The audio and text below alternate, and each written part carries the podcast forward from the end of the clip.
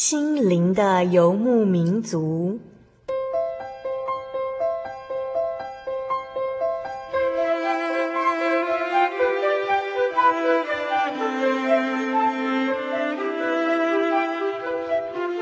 在这个谁都不管谁的后现代社会里，每个人的心灵都是游牧民族。成长的过程就是寻找的过程。每一颗漂泊的心灵，其实都在寻找生命的绿洲。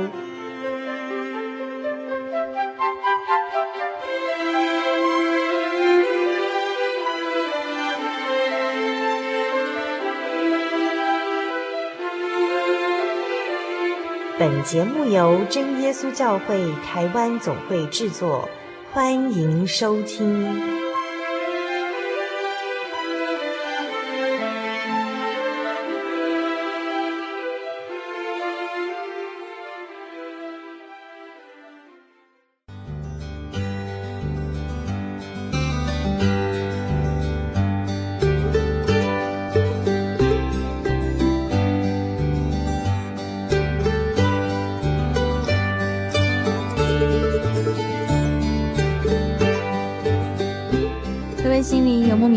听众朋友，大家好，我是小丽莎。感谢主的带领，使我们又能够再一次的在空中一起聚会。欢迎大家来收听今天第五百七十二集的节目。我们今天的节目单元就是生活咖啡馆。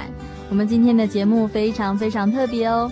小丽莎把今天的节目主题取名为“圣地之旅”，因为今天小丽莎要带大家到很多的国家走一走。我们今天要去的国家就是埃及、以色列，还有巴勒斯坦的自治区，还有约旦。不晓得听众朋友们，你是不是很了解，或者是很熟悉圣经中的一些人文史地哦？对于神的选民，也就是以色列百姓，不晓得听众朋友们有没有一些好奇呢？无论是犹太人、基督徒，还是伊斯兰教徒，在战火冲天的圣地，总是充满着吸引力。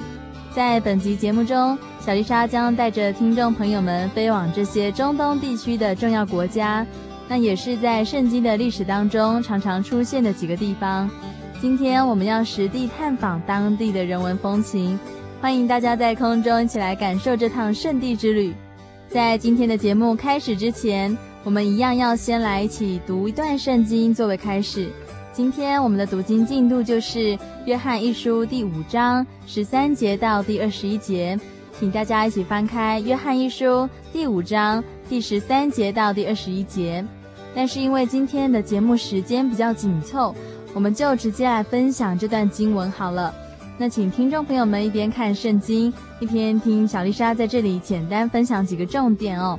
其实，在这段《约翰一书》的第五章十三节到二十一节这里有。有说到几个重点，第一点就是我们有永生的盼望，神的儿女有永生的盼望。听众朋友们，你有吗？有没有永生的盼望呢？第二点就是在我们祷告的时候呢，只要我们照着神的旨意来祈求，那我们就一定会得到祝福。再来就是在我们的祷告当中哦，我们也要为我们的弟兄姐妹来祈求，但是我们的祈求要有智慧哦。而且，因为我们是神的儿女哦，所以我们也要常常保守自己，因为我们是从神而来的。只要我们在主的爱中保守自己，魔鬼就不敢来害我们了。虽然全世界都属于魔鬼的掌控范围，但我们都知道神的力量比魔鬼大太多了。所以，我们也要常常仰望主耶稣基督的名，靠着神，让我们的生活中每时每刻都得胜更新。小丽莎这样简单的讲解，不晓得听众朋友们能够听得清楚明白吗？当你仔细的读完这段经文，相信你心中也会有一些感想哦，可能比小丽莎还要更深入哦。非常欢迎你写信来跟我们分享读经心得。现在我们所听到的这首歌曲是来自迪士尼卡通动画《埃及王子》电影原声带里的一首歌曲《拯救我》。这首歌曲对当时受到埃及人压迫的以色列民，其实有非常好的诠释。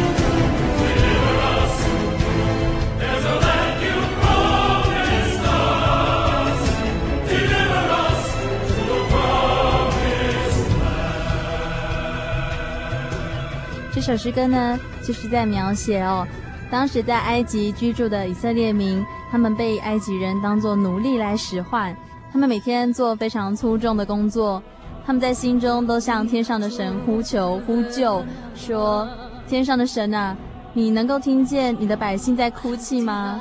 你能够听见你的百姓向你呼救吗？在这个黑暗的时刻，求求你现在就来救我们，求求你拯救我们。”在这首诗歌当中，我们可以听见他们非常传神的表达出以色列民对神呼救的声音。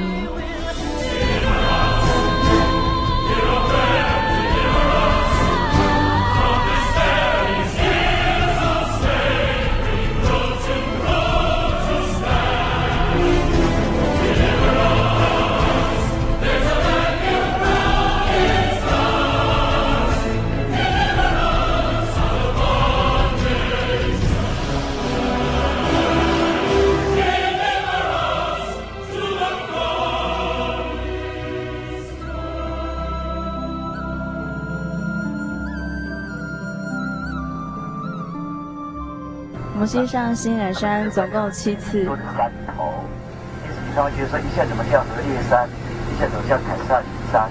这行程当中有一个地点叫做何烈山头，最高的地方，他们相传我们下午要去的，是摩西山头。那在更远退过去呢，说他们叫做凯撒里山头，那是天主教编出来的，不管怎么编，这是一个名字，所以每个山头都有名称。那他们。每个星期五，玛拿降完之后，他们也不晓得今天是星期几。但是很奇怪，就是一到星期五以前回到家，就变成两倍。这个就是他们最好的标志啊。这一部分呢，尤其好好看圣经。那我们中文圣经写的比较不清楚，就是看希伯来文的圣经，看德文的圣经，他们都写的非常清楚。减了之后回到家知道两倍，那可是什么？那可是从下午开始。那这个安息日一直沿用到今天犹太人，所以有人就问呢，不道人就知道说，你们为什么知道你们今天说的是摩西时代的安息日呢？啊，答案就是看玛拿怎么降，收了两倍，那一次那一天是星期五，啊，这、是一个很大的标志。那我们从昨天一直走走到今天，走到西南半岛这个行程，第一年跟第四十年中间，他们。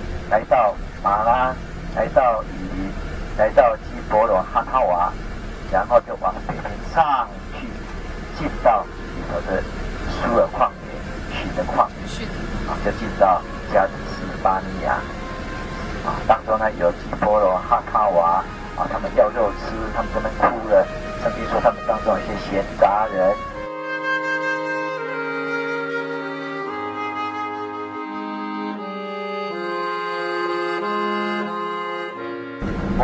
现在我们参观的是旷野的神学院，大而可畏的旷野就在我们的眼前，这是流动的教室。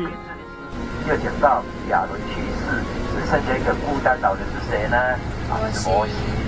啊，这男丁当中女女女士不算，女士没有算呢、啊。男丁到最后进迦南地的是六十岁以上才进来，是我们。看起来那么一个啊应许之地，是那么多人死在旷野当中啊，他们才进来的。但是女士反而没有，男士没有超过六十岁的，最后只剩下三个老人，第一个摩西，第二个迦勒，第三个谁？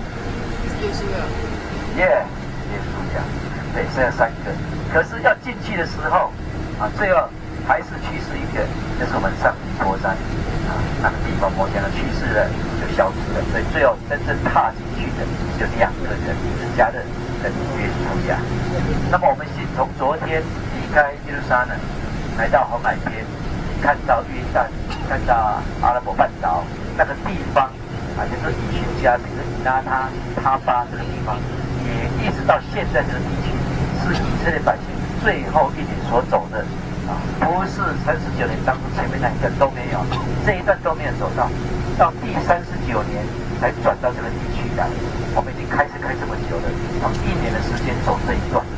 现在所走的这一段看到的，都是早期啊，这是以色列百姓在逾二年西元前他们走的这一段，所以你要把这个圣经分成几节，一个从埃及啊到出埃及记十九章，在十九章以后到呃民数记的二十三章、二十四章、二十五章、四十二章，每一个人都顺服神的旨意，不顺服的去掉，完全达到神的一个标准，神的军队，每一个人都善战，骁勇善战。所以他没有这自身的训练，他要去攻打耶利哥，他去攻打艾城，他去攻打整个啊迦南地的时候，这这些亚摩利人绝对没办法的啊。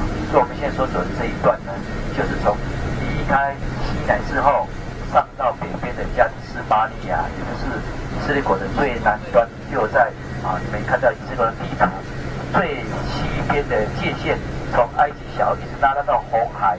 中间的位置有一个加利斯巴利亚，也是亚摩利人的南边，啊，是南地的南边。从那边去到那边，探子进去了，结果探子跑到什么地方？探子进去几天？四十天，对不对？跑到什么地方去？他写一个地名，你想象不到的。他写了两个地，一个就是跑到北边的哈马口，哈马口在什么地方？哈马口在巴人境内。另外一个地方，他们回来的时候。扛了一串的葡萄，啊，一大串的葡萄回来。他说在以实各谷，以实各谷在什么地方？啊，你要翻开那个民数记的前头十章，十章是在那边，以色列百姓在那边背叛神那个地方，大概是十二十三十四那个地方。我们来看一下，以实各谷就是耶利哥谷，就在耶利哥的北边。有没有到耶利哥的时候，有没有吃到葡萄？有没有香蕉？和水果，所以耶利哥是历史以来出产都蛮不错的地方，出产水果又称作棕树城。我们这几天这样看下来，你回去把它好好整理的时候呢，就可以整理成一个圣经史地的教材啊。而且呢，我们看的也不是连续性的，不是这边接那边接，你要有一个想象力，想象空间把它接起来。所以你现在所看到这个环境，就是西元前一千四百四十二年。这最后一年，摩西他们在整个西南半岛绕了三十九年、三十八年之后，最后要来的，从这边来，来到什么地方？一直走，走到我们住的努维巴。努维巴是什么意思？努维巴是一个淡水的水尾。我们这边没有深港的哈，还叫做水尾啊。努维巴的意思是追尾，因为那里淡水比较多一点啊，所以那边很多的啊度假村。然后再往北边走上去，走到什么地方？走到。啊，这个以寻加别，以寻加别就是我们昨天去吃中餐那个地方。啊，你要看到一个萨拉米岛，啊，走，这是走对的形状，已经看到红海了，所以他们一看到红海非常高兴，知道怎么样？要进去的，就走到，当到红海之后，到这个美国的阿拉加加拉的这个地区，啊，加拉这个地区，他巴这个地区，啊，因为这个海湾，啊，在阿拉伯人他不是说伊拉他，他说他巴。他爸，他爸是啊是阿拉伯文的，那以色列国称作以拉他，其实在历史上又叫做以寻加别。这个以寻加别啊，在所罗门王时期曾经在这个地方造它是一个造船厂，就从这地方派船只出去做生意，带多少东西回来，多的满整个耶路撒冷呢，他们的王宫里头有孔雀，有象。牙，所以所罗门王的位置呢，椅是用什么做的？用象牙做的，用象牙做的啊，象牙。所以呢，这个地方是他们出海口。接着，他不是从那边，从我们昨天早上走那条路进以色列国，就从那边一进去，马上就可以进以色列国。结果神呢，把他们带到哪里？向右转，经过哪里？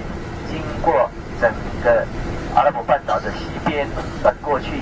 啊，走了好几个月，然后到那到什么地方？到我们曾经去过的啊，这个佩特这个地方，佩特啊这个地方，东地要水跟他们买，要粮食跟他们买，不可以跟他们打仗。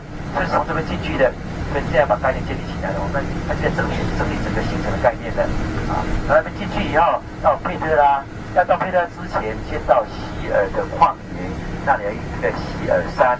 那个地方呢，神跟摩西讲说：“你跟亚伦跟他的儿子上到希尔山上，然后在那边呢，三个人上去，然后两个下来。三上二下少了一个谁？少了一个亚伦。你要想一想，一个大祭司穿着祭司，前面呢啊挂着啊这些钻石、穿宝石啊，然后上到山上去，活生生的把亚伦的大祭司脱下来，交给他的儿子。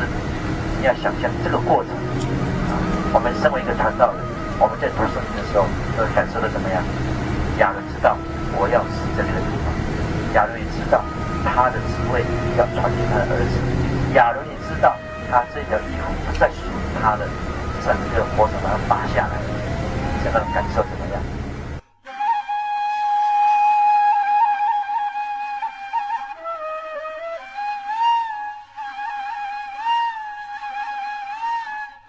我们现在所站在的地方是尼泊山。那小丽莎身边呢，有一位陈传道哦，陈胜全传道。我们请陈胜全传道跟我们介绍一下尼泊山这里附近的一些地理背景，还有它的一些圣经上面的背景。嗯，哈利亚，大家平安。我们现在站的地方是尼泊山。呃，西元前的一千四百四十二年，摩西沿着今天所谓的官道 King Ways。一直往北边走，所以我们可以看到这个地形是越往北边越高，啊，就在西北侧的地方上来就是尼泊山，隔着约旦河可以看到对面的耶利哥城，啊，耶利哥城在圣经里头，如果你翻开《生命记》三十四章里头就告诉我们它是中树城。那摩西上到这个地方，它的高度大概是一千公尺左右。啊，山头很多，但是据考据，就是我们现在所站这个地方是比较属于当时以色列百姓看着摩西上来的地区。那山下大概布满了将近三百万的人口，那我们就可以想象得出当时整个场景的壮观。那目前我们看到这间会堂是属于圣方济各天主教的修士来这边考古，啊，后来在这边盖的一个会堂。啊，也是属于天主教的，啊，那里头呢有一些马赛克的一些图案，我们就可以进去看一看。感谢陈生前传道的一些简单的介绍。那我们现在所看到的整个底下的风景，其实很像一大片的沙漠，什么样子的一个地方啊？名字叫什么？啊，这边一般都称作尼泊山，整个它是整个山脉叫做尼泊山。它最顶端的地方就是毕斯加啊，当然到目前为止没有考据说什么位置叫做毕斯加，或者是一般把它认定是我们现在走这个地区啊。那如果我们从上面看下去，这么广大的一个尼波山，就可以想象说三百万人口绝对容容纳得下去的啊。它是属于一种石灰岩地形，它石灰岩地形很特别，就是你可以它在结成结成很硬的土块的时候，你可以切割来做一个建筑物。啊，但是它的经过长时间风化之后变成粉状的，经过雨水积压，它变成一个硬块的东西，所以这是神给他们一个很特殊的地形。啊，那整个建筑盖起来就会感觉到是白色的，所以当你进到安曼的时候，看到整个城就叫做白城，因为整个都是白色的。那这边大部分山坡地是不能种植，不过有一些我们可以看得出来一些绿地跟一部分的橄榄园。啊，这边因为约旦那出产橄榄树非常多，而且是橄榄油啊输出国，啊可以说它的农业这方面呢是比较特殊一点。以上。哇，所以我们在这边我们可以看到，嗯、在约旦的首都安曼有各种的白色的建筑物。那现在我们来到尼泊山，这是摩西他在远眺迦南美地的这个座山头。没进到呃教堂的前面呢。它前面一个标记，啊，这是一个铜蛇标记。我们在民数记里头就记载，以色列百姓他们发怨言的时候，啊，神就让火蛇进到里头来咬伤、咬死他们，然后来就借着神的传这个圣谕。叫他这叫一条铜蛇，一条而已，挂在杆子上面。那这个就是我们所谓的民数记中基督里头所讲的啊，基督的预表啊。铜蛇后来在约翰福音里面就提到了啊，它本身就是预表基督耶稣啊，挂在铜蛇钉在十字架上啊。铜又是红色的，也可以看得出来，火蛇它本是红色的。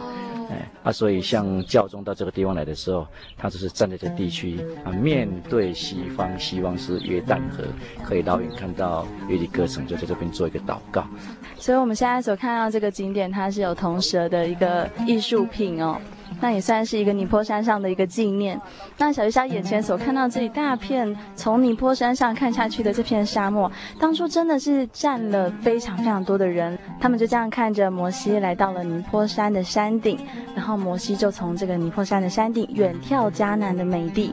那从这边望过去，小丽莎的确是在这里看到了非常非常远的地方，就是从山上看过去，真的是一大片辽阔的沙漠。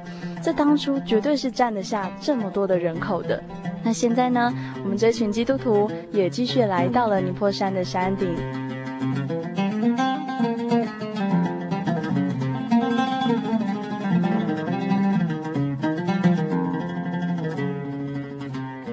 亲爱的听众朋友，现在小丽莎的位置是在于 Petra，就是佩特拉古城，也就是非常壮丽的一个失落的古城。那现在呢，我们现在走的路上就是一条有趣的、非常有趣的它的一个道路哦。那这条道路其实是曾经呃佩特拉 Petra 他们让罗马军溃败的一个闸道。那这边呢，小丽莎看到他们有引水道，真的有建引水道，然后。整个石壁的颜色都是非常的红色，非常的鲜丽的。我们现在走过这个古城呢，我们可以听到整个山谷间的回音，还有大家都说：“哎，赶快帮我照相，赶快帮我照相之类的。”因为这边的颜色真的是很漂亮哦。我们听到现在迎面而来的就是马车的声音。现在小丽莎就采访到，嗯、我们跟我们一起行走的陈胜全陈传道。我想问一下，为什么我们就是当基督徒，为什么我们需要来到佩特拉 Petra 这个古城呢？为什么我们需要来认识这个地方？嗯、各位弟兄姐妹大家好，我们现在正站在佩特拉的岩石的当中。嗯、呃，这个地方呢，最高的地区可以达到嗯一百公尺的高度，整个是蓝天跟红岩石。佩特拉呢，它本身是在以东地的一个峡谷当中。古代丝路沿着官道下来之后，经过这个地区，就可以进到以色列的南地。啊，那近年来，因为联合国它本身在找遗迹当中，把它列入一个很重要的据点，因为曾经在这边呢建立一个啊纳巴天王国，而且是千年的王国。早期呢，啊有一段时间啊，他们本身是属于。啊，阿拉伯后代在这边进出，他的国度曾经达到两河流域南边一直到红海地区，所以它是一个很强盛的国家，因为它这边是一个磐石，很坚固的。啊，佩特拉呢，Petra 呢，它其实就叫做啊红岩玫瑰城，因为整个岩石是红色的。啊，正好以东人住在这个地区，以东就是红的意思，所以整个地区你都可以看到红色的岩石。那早期啊，就是在罗马之前，他们已经建立一个很强盛的国度，啊，就是在西元前的一段时间。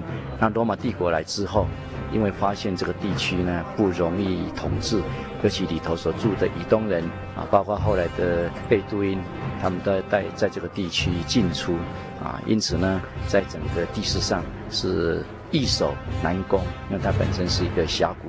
从外面入山口到里面的众神殿，啊，全长大概是两公里，但是我们在步行当中大约是走一点五公里，就可以花掉我们三个小时的时间。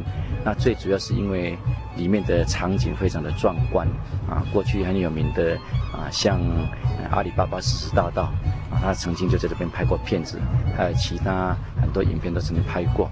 啊，佩特拉呢，本身峡谷等当中呢，高度非常高，因此呢，自古以来要攻进来都不简单。唯一能够打进来的就是罗马帝国。那罗马帝国所以能够跟他攻打下来呢，他就是利用一个技巧，把他们从外面引进的水分把它截断，里头没有水，它就不能够生存了。这是一个很特殊的一个方法啊。那这一部分呢，啊。啊，早期啊，所谓的以东人住在这个地方呢，啊，在这种情形之下，啊，圣经也曾经讲过，跟圣经有关系的就是《俄巴底亚书》，啊，《俄巴底亚书》里头提到，你们虽然高居山上，如鹰在山，但是我要把你们摔下，就是讲这一段。啊。所以整个佩特拉呢，它几乎是在以东地里头最容易来守住的地区。那因此呢，啊，近年来大部分的观光客呢都进了这个地区。那这条路线里头，因为早期骆驼商队。他们赚了钱之后，要回到他们的地区啊，甚至于到埃及去，因为经济已经啊不错，所以每逢进到这个地区，他们就在这个地方呢会酬谢他们神，因此沿途当中都可以看到很多的神龛，还有祭坛，这是圣经里面都常常记载到的。所以以东人后来他们几乎都成为一个多神跟拜偶像的民族。那从这里头进去之后，可以直接通到以色列国的南地，啊，这当中就是最著名的，也是在两公里地点呢，啊，在两 K 的地方有一个众神殿，而这个众神殿他们是经过七年时间，直接把岩石敲平。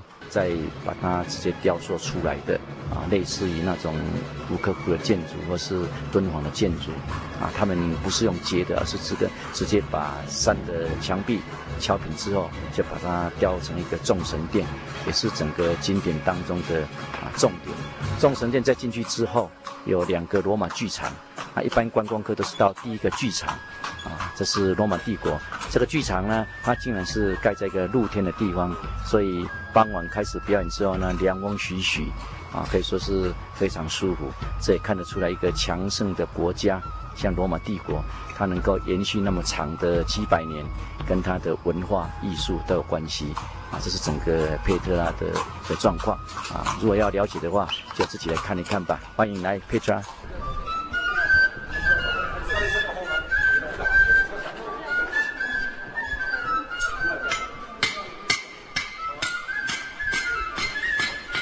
现在我们所听到的声音是在 Petra 佩特拉古城，它有一个很有趣的一个小小的剧场，好像是模拟古代的生活，是非常有趣的。然后有我看到有战士，手上看到有战士，还有嗯敲铁的、打铁匠，然后各种的哦骆驼马，然后他们卖各样的东西，非常的有趣。现在我们走的这段路啊，真的是非常炎热，而且这一一路上其实很少的亚洲人。而且一路上那个墙壁上面都是以东人他们所雕刻出来的一些神龛。那后来为什么神要毁灭他们？其实就是因为他们是拜多神的。这边非常多的呃，有的人是来朝圣的，那有的人就是来观光的。呃，其实像佩特拉这么大一个景点呢，这边一路上的那个路都是非常非常狭窄的。像我们要照相啊，大概就只能照直的，因为它非常的狭窄。而且如果说体力不支的话呢，我们通常都会坐呃马车或或者是骑马进来。刚刚我们就一路上都是骑着马，然后一路走下坡，非常的可怕。前面有，其实是非常的好玩的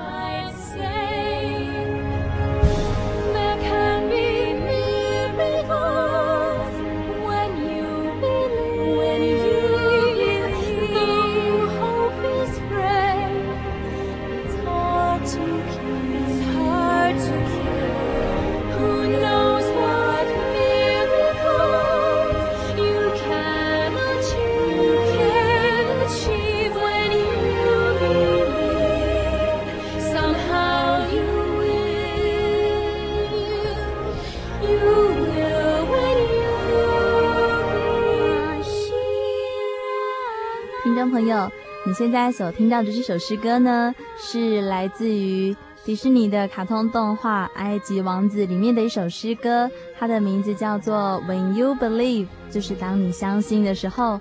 那现在我们听到这首诗歌是来自希伯来的小孩所唱的诗歌，它的意思就是说，我要向我的神，我的神祷告，因为他是这么充满的荣耀，我要向他祷告。谁像我的神一样充满了慈爱呢？在你的爱中，在你的救赎中，你领导所有的人，众百姓，你领导我们。我要向你唱歌，我要向你唱歌。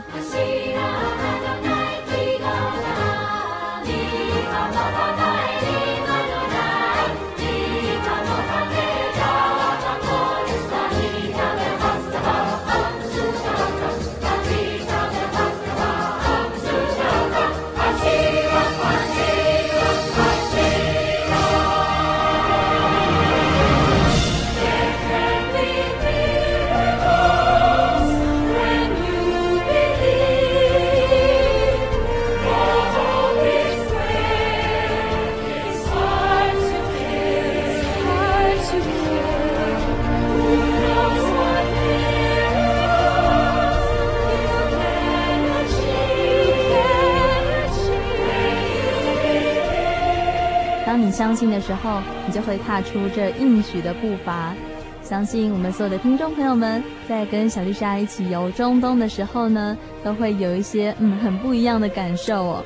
现在呢，我们就先休息一下，待会儿别忘了继续回到我们的节目当中，和小丽莎一起游中东。我对圣经的道理好有兴趣哦，可是又不知道怎么入门哎。你可以参加圣经函授课程啊！真的啊？那怎么报名？只要写下姓名、电话、地址，寄到台中邮政六十六至二十一号信箱，很快的，你就会收到第一课的课程了。赶快去寄吧！嗯。圣经函授课程能循序渐进地引导您更了解耶稣基督的福音，得到生命的滋润和来自信仰的力量。本课程完全免费，欢迎来信台中邮政六十六支二十一号信箱，请注明参加函授课程。愿神祝福您。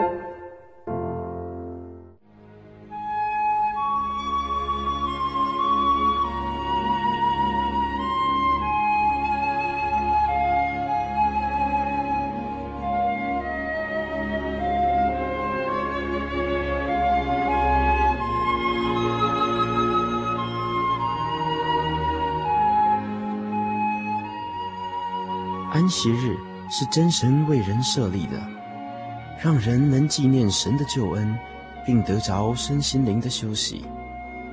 在每个星期的最后一天，星期六，我们应当放下一周的劳碌，来到教会聆听福音，在诗歌、祈祷和彼此祝福的聚会里，安顿我们一周的疲惫。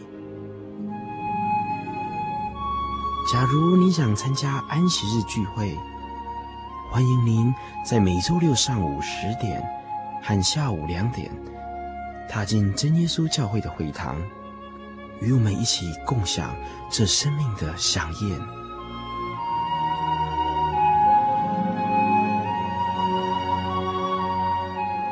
真耶稣教会邀请您一同来参加安息日聚会。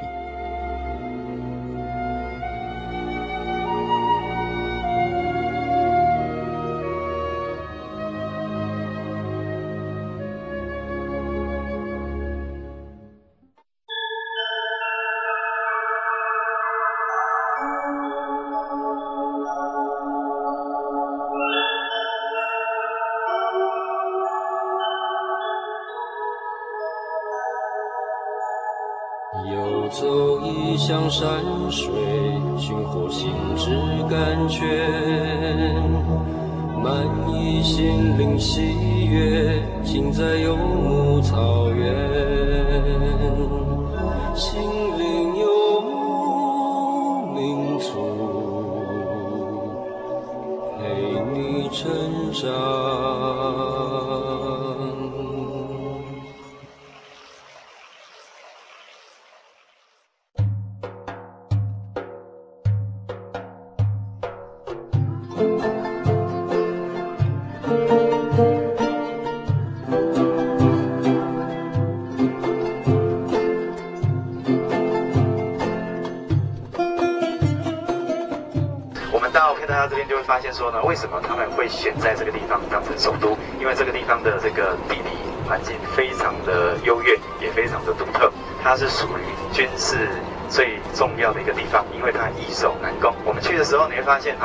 要进入到佩特拉，只有一个方法，就是要穿过长达一点二公里的一个峡道。除了这个峡道以外呢，你没有任何的进出口可以进到佩特拉。所以呢，谁能够占领佩特拉这边哈？你占领完之后。呃，你要攻打敌人非常简单，你派军队出来。可是你要守的话呢，敌人怎么攻都攻不进来，非常的难攻。所以呢，移动人来到这个地方，发现，哎，佩特拉这个地方是最适合当首都的地方，就在这里定居下来，开始蔓延他的一个后代。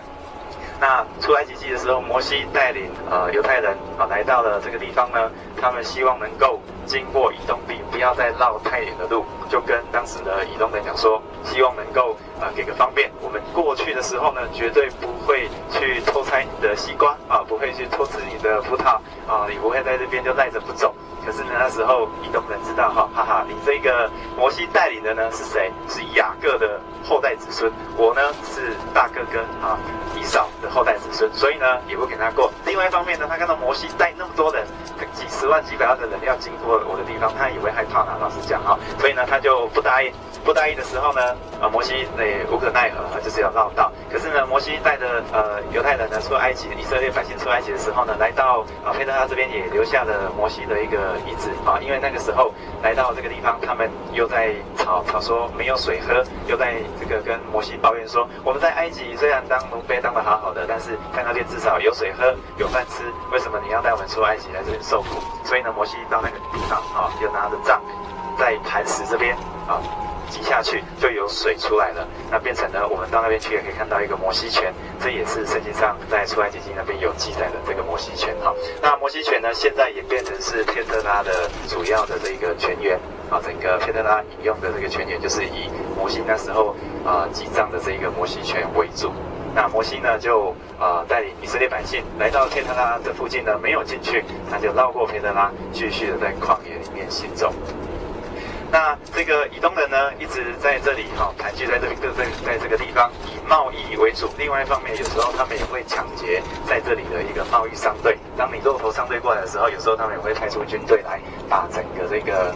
骆驼商队呢，啊，整个抢劫，把他的商品抢过来，所以呢，在这边非常非常的嚣张。那在我们在那个呃巴比亚书那边哈，他们呢形容自己说，我们如同是在高空上飞翔的老鹰，谁能够把我抓下来呢？哦，能够讲这种大话，可见呢他们非常的高傲，也非常的骄傲。那这个历史呢，在来到整个耶路撒冷被巴比伦王尼布甲尼撒王所灭亡的时候。那个时候呢，是西元前五百八十六年。西元前五百八十六年的时候呢，尼布甲尼撒王那时候是巴比伦的国王，巴比伦帝国非常强盛。那时候呢，他要进攻耶路撒冷啊。那时候呢，经过以东地的时候，以东人呢没有帮助耶路撒冷的这些人来跟巴比伦对抗，反而呢，他们是给他方便。而且呢，给他的军队水啦、食物啦，赞助他去攻打这个耶路撒冷。所以呢，整个巴比伦军队最后到耶路撒冷的时候，把耶路撒冷攻下来，在西元前五百八十六年，那时候以东人是在那边啊幸灾乐祸。可是呢，这个呃所谓的唇亡齿寒了哈，等到这个巴比伦军队从耶路撒冷撤军的时候，他再回来以东地，回来片特拉这边干嘛？顺便呢把你收拾干净。所以呢，就在耶路撒冷啊，整个被巴比伦王、巴比伦国这个尼布甲尼撒王带军队去打下来之后呢，过了四年之后，片特拉这个地方啊，以东人呢就被啊整个消灭掉。但是呢，没有完全消灭掉，还有一点点人就逃出来啊。他们的后代子孙也有一个很有名的以东人，叫做希律王。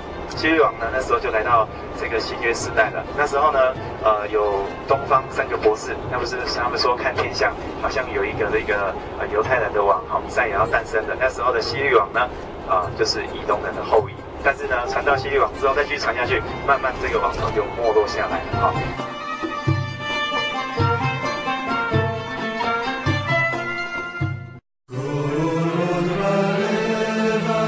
亲爱的听众朋友。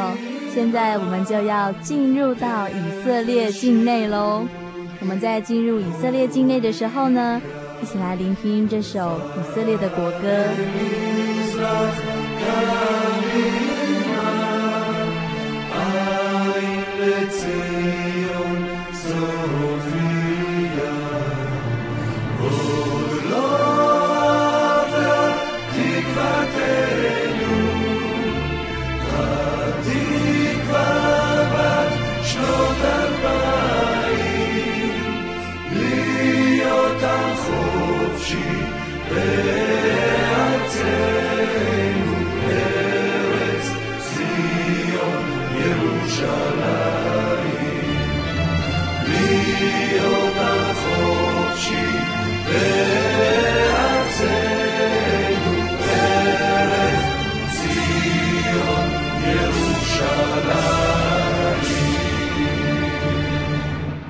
现在就要进入这个加利利，那你可以看到两旁呢，有一些树，那也有一些橄榄树，好像在说欢迎你们来到加利利。盼望呢，我们这一次呢有很美好的一个旅程，啊，让我们的信仰呢都更加的坚固，而且我们也永远不会成为以色列公民的。那这些移民过来的，我说它是一个移民的国家呢，其实是把他们在国外的犹太人呢，他们移民回来，但是呢。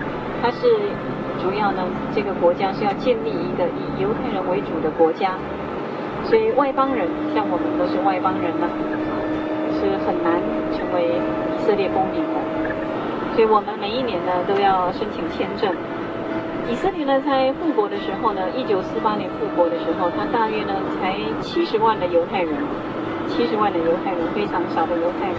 而现在呢，呃，总人数呢是七百万。但是呢，其中呢百分之八十四呢是犹太人，所以呢这样总数呢差不多才五百万人左右。因此呢，你可以看到它从复国到现在呢，大概有七倍的成长。那七倍的成长呢，其实呢，它很多呢是从国外移民回来的犹太人。他们早期呢从俄国移民回来的犹太人，还有从德国啊、欧洲各许多的。国家呢移民回来的，波兰回移民回来的，还有这个伊索比亚，否则呢，他们七十万人呢，以色列人平均呢生三个孩子，但事实上呢，如果说按照七十万人呢，啊，当然也不是每一个人都可以生孩子，他应该不会说成长得那么快，主要呢是移民回来的。啊，有人问说呢，他从国外移民回来，他要怎么认定呢？他是犹太人？在早期呢，大家呢都不愿意，不愿意呢回到这个以色列国，也不愿意呢自己呢是犹太人，因为早期呢犹太人是被歧视的，还有呢，嗯德国纳粹呢逼迫，看他们呢是低等的民族，所以呢那个时期呢，他们很鼓励人家呢怎么样来成为他们犹太人。但是现在呢，经济呢已经比较稳定了。你要移民回来呢，他们呢要经过很多的考核，要真正能够证明你是犹太人，才能够移民回来。那怎么样来证明呢？你是犹太人？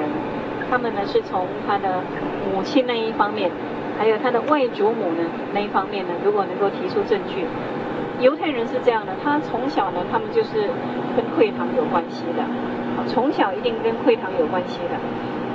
譬如说，男孩子呢，啊，八天要行割礼，那一定是去会堂。还有呢，犹太人呢，他们不会呢随便跟其他的人居住，所以犹太人都是居住在一起的。所以呢，难免呢，他们有一些庆典呢，一定是在会堂里面举行。会堂呢，是他们生活的中心点，就很像呢，在台湾的民间宗教的那些庙，是一些生活活动啦，啊，所以呢。其实信仰的是一部分，但是呢，所有的生活的活动呢，那个亲戚邻舍的连结呢，都是在庙会里面。当然，犹太教会堂呢，没有像台湾的宗教的那民间宗教的那样的啊庙会哈。但是呢，可以说他们从小生出来呢，一直到他们长大呢，都跟会堂有关系。所以呢，你如果是在国外，你难免呢都会有会堂啊所留下来的一些记录。或者拉比的名称，哈，替你的孩子行割礼，或者是你安息日的时候呢，啊，你的孩子呢，呃，这个女儿十二岁，儿子呢十三岁呢，行成年礼呢，一定是有请拉比来，啊，这些呢还有结婚，以色列呢没有公证的结婚，他们只有宗教的结婚，啊，只有宗教的结婚，所以呢一定是犹太人才能够在以色列呢办理结婚登记。一定是要双方都是犹太人才能够在啊办理结婚登记，才能够去会堂办理结婚。他们的结婚呢，只有宗教的，没有民事。所以呢，这样的结果呢，无论如何呢，你如果在国外呢，你一定会有这些资料。即使你没有资料呢，你如果能够提出说一个拉比的名称，或者是说什么，那这些呢就成为了他回到以色列地这个地方呢来申请啊，说我是个犹太人啊。我是犹太人的背景，当然他们会考核你，但是呢，就是如果你真的是一个犹太人，你一定难免都会有这些资料可以提供的。对拉比或者是说会堂，哈，哪边呢？你曾经去哪个会堂呢？啊，那这些呢资料你能够提供出来呢，就可以来申请。好几代就是好几代流失的，你知道犹太人呢，他们那种的，你看他呢，也就是说他们亡国呢两千五百年，但是呢，他们那种族群的的力量呢，凝聚力呢是很强的。你看这个安息日就好，安息日呢每个礼拜呢一次，每个礼拜一次，所以呢，你无论呢是在呃欧洲，是在南美洲，是在哪里，你守这个安息日就是很厉害的，是不是？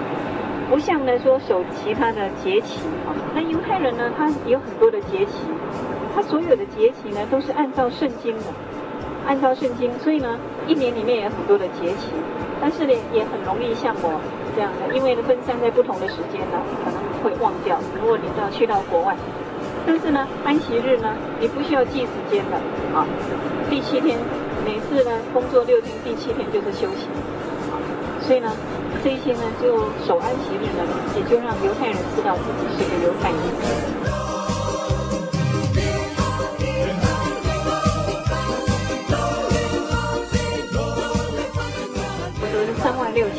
边两万七千，比台湾小。那样子呢，很像台湾一样，长长的啊，南北走向。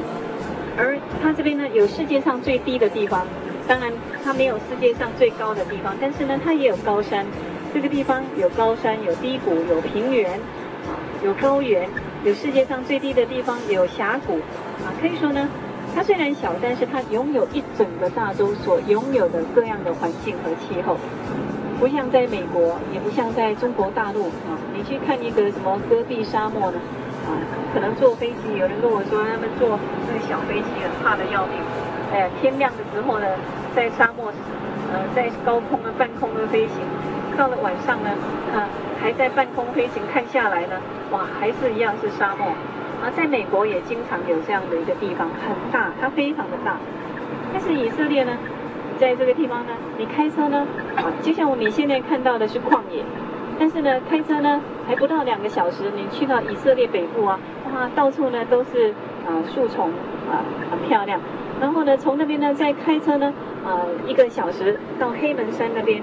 它山上还有积雪，山下呢啊流水淙淙，所以呢很短的距离里面很大的一些变化，所以整个以色列的景观呢可以说非常的丰富多变化，所以我们这一次行程呢可以说非常的丰富，像几天当中参观三个国家，然后呢最主要的在以色列，以色列呢它拥有一整个大洲所拥有的这样的环境和气候。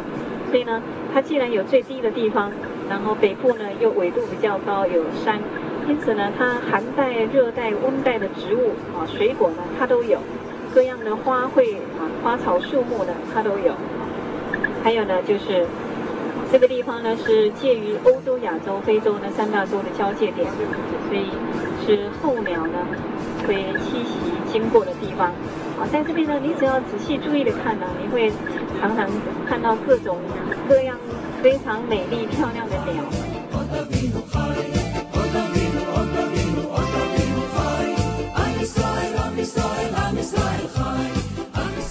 现在小丽莎所站在的地方就是马萨达。那小丽莎和我们一群教会的朋友们来到了马萨达这边。真的是居高临下，看到一望无际、大而可畏的旷野。那在这里呢，呃，在古代就是以色列人，他们奋锐党的人哦，在这边为了对抗罗马士兵、罗马帝国的侵入，他们就有九百六十人在这里，然后自杀。那在这边，在这么居高临下、形势险要的地方，还是被攻下了。那可见的，就算我们人类为自己筑再高的堡垒，其实若没有神的保佑，也都没有什么真正的实质的作用哦。从这边可以看到非常多的地方，譬如说摩押的古代的摩押地，然后死海，然后整片的旷野，非常多的路。那小丽莎所站在的位置呢，就是古代的西律王他的宫殿的地方。那这个地方其实是非常难爬上来的，也非常难攻上来的，但是这里还是被攻下了。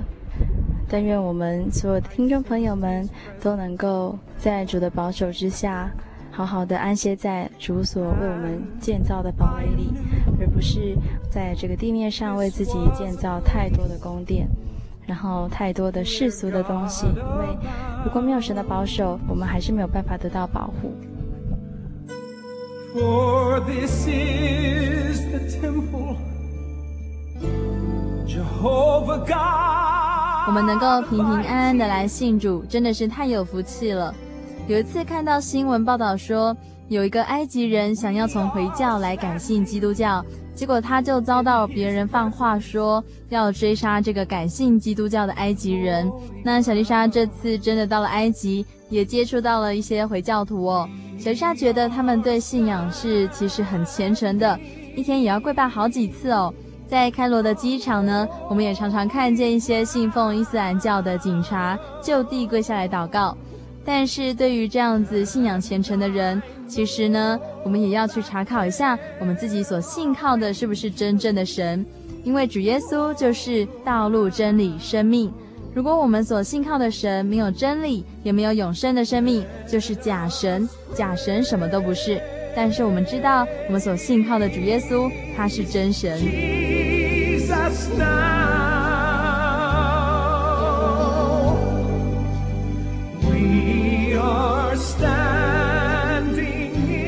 谢神，节目到这里就要结束喽。不晓得在今天这趟旅程当中，听众朋友们是不是有听到一些对你来说很重要的信息哦？其实，在我们这趟旅程当中，真的看见了很多，也听见了很多。但是，小丽莎带回来给听众朋友们的这些讯息，就是比较精华版的，希望对听众朋友们来说有一些帮助哦。也许因此，我们也能够对圣经中的一些人文史地的观念有一些新发现哦。在下一集的节目当中，我们也会继续朝着耶路撒冷前进。小丽莎也会在节目中继续介绍当地的诗歌。我们行程当中的解说员，也就是吴老师和我们的导游小林弟兄，也会在节目当中继续来为我们解说关于犹太人的一些生活点滴。最后呢，希望大家都能够到真耶稣教会来，和我们一起来查考真理，还有全备的福音。如果你要来信索取圣经的函授课程，来信请寄台中邮政六十六支二十一号信箱，台中邮政六十六支二十一号信箱，或传真至零四二二四三六九六八，注明“心灵的游牧民族”节目收就可以了。本集的节目内容，如果你有任何的感想，也非常欢迎你写信来跟大家分享。我是小丽莎，愿神祝福你，我们下个星期再会。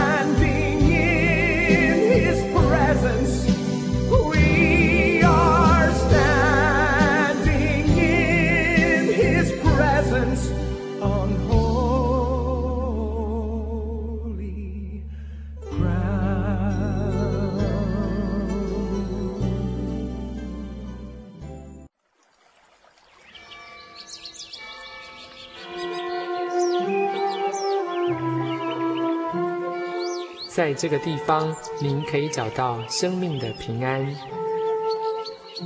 在这个地方，喜乐就像泉水一样源源不绝。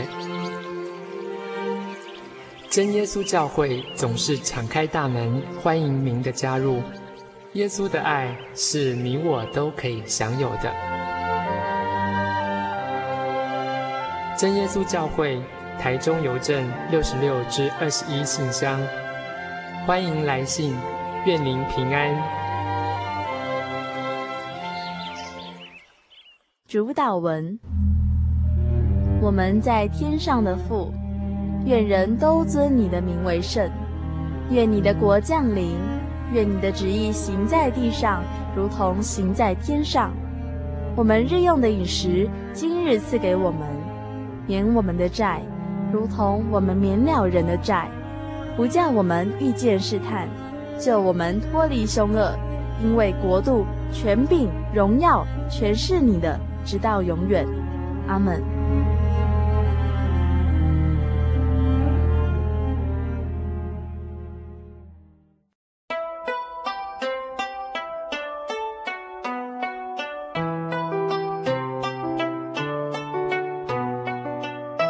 思念洒落了梦里的家乡，开了一朵寂寞的花。流动的城市，流浪的人生，有些人旅行是为了要回家。慈爱的天父永远张开他的双臂等候你，回到耶稣的怀抱，这是你永远的家乡。欢迎来到喜信网络家庭。Triple W 点 J O Y 点 O R G 点 T W，真耶稣教会为你点亮回家的路。